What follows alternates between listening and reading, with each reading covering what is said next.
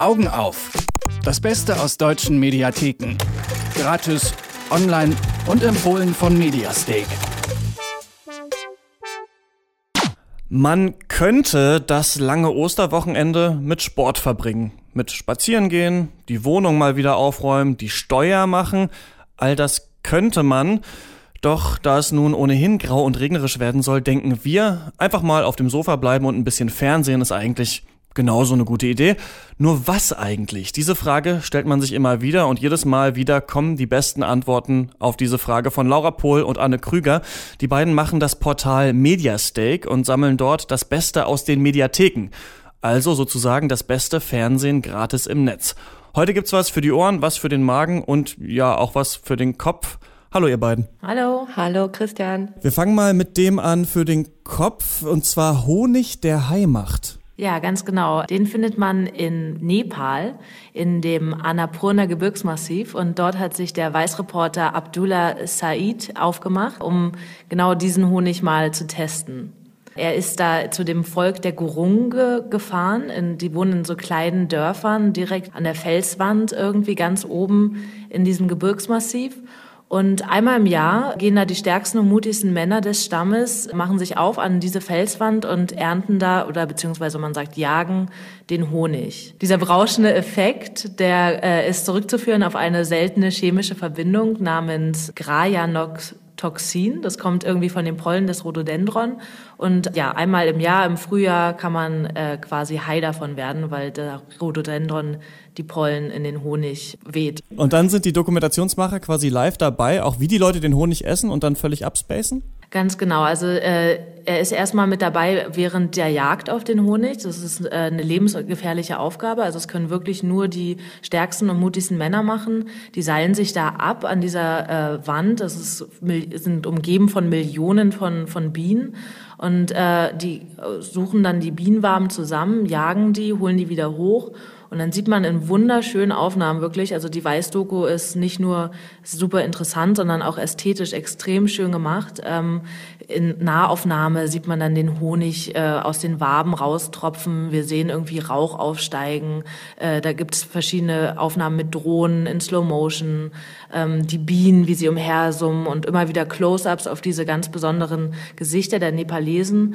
Und ähm, ja, der Abdullah, äh, der eh ein ziemlich süßer Reporter ist, der ist die ganze Zeit dabei und testet den Honig natürlich auch. Und äh, wir können jetzt hier auch mal reinhören, nachdem er den Honig äh, ge gegessen hat, wie er trotzdem noch versucht, normal ähm, mit der Kamera zu reden oder beziehungsweise mit den Zuschauern, aber ähm, er kriegt es dann nicht mehr so richtig hin. Also der Honig macht wirklich high. All right, so we're eating the, the wax here. Wow, that's really sweet and tasty. Mm. Should I eat more or is that too much? Not too much. Not too much? No. I'll eat a little more. I don't want to go over the recommended dosage because that's the difference between just getting high and getting sick.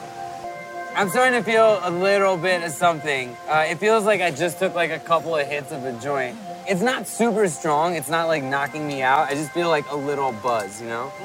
Uh, and it's like it's funny as I'm like talking, it's actually getting like a little bit, a little bit stronger. It's really a unique thing to this place and to these people, and they're loving it. And it's just honey that like you get from a cliff. And start that over. It's just honey that like you get from a cliff and you eat it and you get stoned. It's crazy. ja, das fand ich natürlich voll sympathisch und witzig, wie, wie er dann schon die ersten Hallus irgendwie schieft. Der Honig ist nicht nur halluzinogen, sondern es soll auch ein Aphrodisiakum sein und außerdem auch eine wirkungsvolle Medizin. Aber wenn man zu viel davon nimmt, dann wirkt er auch tödlich. Also deshalb äh, sollte man den nur in Dosen genießen. Aber wie ich mich belesen habe, gibt es ja auch hier Rhododendron und die Pollen sind auch hier heimachend. Ich weiß nicht, Laura, du fährst ja am Wochenende zu deinen Eltern in den Garten. Kannst ja mal gucken.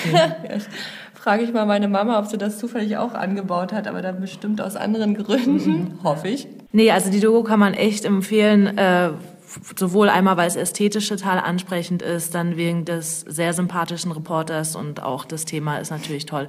Und es ist auch eine kleine, ein kleiner Reisebericht quasi, also einfach mal nach Nepal sich mitnehmen lassen. Also mich hast du überzeugt. Ich war da nämlich tatsächlich auch schon mal wandern in diesem Annapurna-Gebiet, aber von diesem Honig äh, habe ich mhm. äh, noch nie was gehört. Kann man sich dann anschauen bei der Weiß online? Genau, kann man bei Mediastick sehen. Äh, wir haben es jetzt hochgeholt in den Slider, dann kann man direkt draufklicken und es ist bei uns auch eingebundenes Video, also am besten direkt zu Mediastack gehen. Alles klar, direkt rüber zu Mediastack. Und danach, wenn man den heimmachenden Honig nicht konsumiert, aber sich immerhin angeschaut hat, dann ähm, ist natürlich Zeit für Musik und die äh, Dokumentationsreihe Sound System.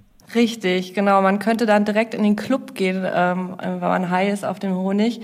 Und damit beschäftigt sich nämlich die Arte Webserie Soundsysteme und die nimmt uns einmal quer durch die Musikgeschichte und zeigt uns, wie denn eigentlich der Sound oder die Soundsysteme entstanden sind.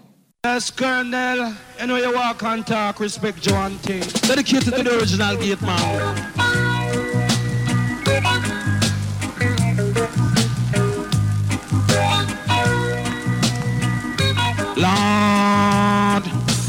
Went to a dance at Clarendon. Me and a big fat thing named Palmer.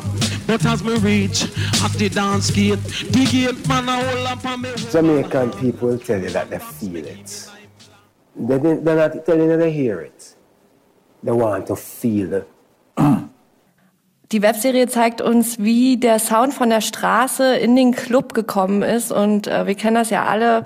Die Party kann noch so gut sein, die Musik ist toll, aber wenn der Sound nicht stimmt, dann kommt die Stimmung auch nicht richtig rüber, wenn der Körper nicht zum Sound mitvibriert und man sich quasi durch den Sound in Ekstase tanzt.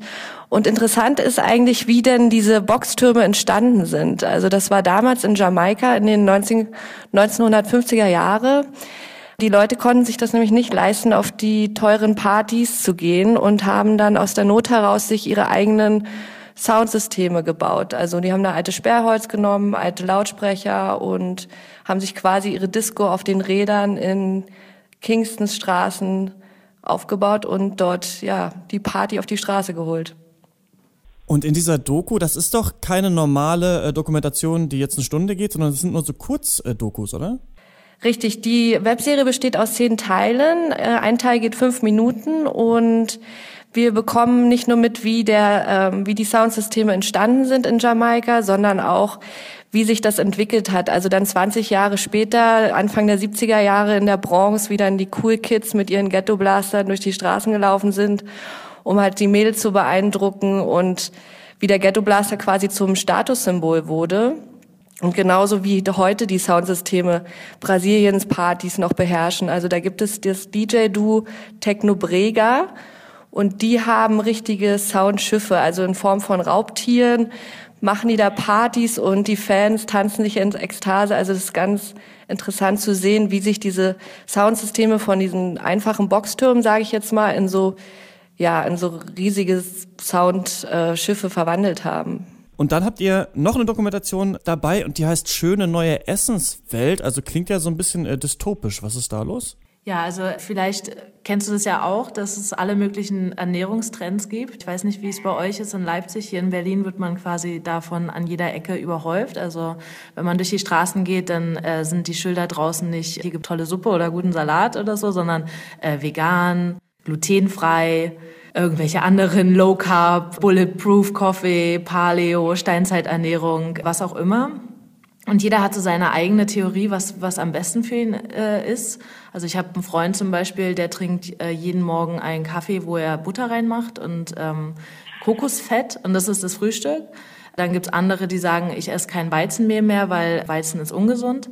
Tatsächlich ist es aber so, dass eigentlich 95 Prozent der Deutschen für Weizen sehr gut vertragen. Nur 0,4 Prozent haben wirklich Zöliakie und äh, circa ein bis fünf Prozent leiden an Weizenallergie. Es ist quasi so, man sucht ein bisschen danach wie nach einer neuen Religion. Also man hat dann einfache Anweisungen, okay, wenn du jetzt Vollkornbrot isst, dann bist du gesünder. Wenn du jetzt kein Weizen mehr isst, bist du gesünder, keine Milch mehr trinkst. Und ähm, ja, da werden dann quasi irgendwelche Krankheiten erfunden, die es eigentlich gar nicht gibt oder Intoleranzen. Und genau das äh, erforscht die Journalistin Katharina Schickling in, in ihrer Doku.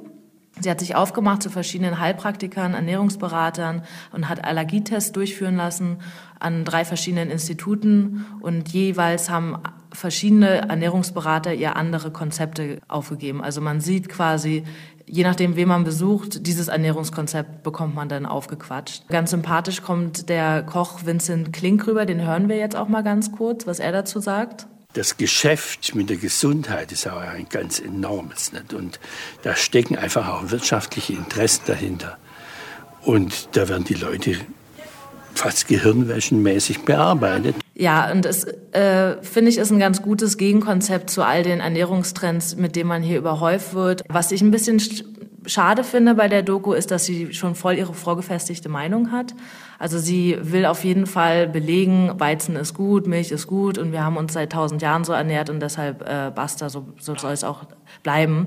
Sie legt ihren Gesprächspartnern dann auch ganz unverfroren die Wörter irgendwie in den Mund. Also ist sie zum Beispiel bei einem Bäcker und dann sagt sie, ja, das haben wir doch schon ewig so gegessen, oder? Das ist doch jetzt alles total gut. Oder dann ist sie bei einem Hersteller von äh, Nahrungsmittelergänzungsprodukten oder bei so Ersatzprodukten und sagt dann, so, jetzt gucken wir mal, was hier alles im Eiersatz drin ist. Und zählt die Inhaltsstoffe auf und sagt dann, da ist doch ein richtiges Ei besser, oder?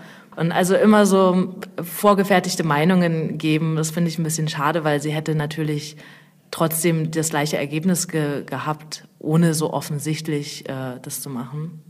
Aber trotzdem ist die, die Doku ganz interessant, sich mal anzugucken. Drei Dokus äh, haben wir besprochen und damit gibt's jetzt auch wirklich keine Ausrede mehr, dieses Wochenende schlechtes Fernsehen zu schauen.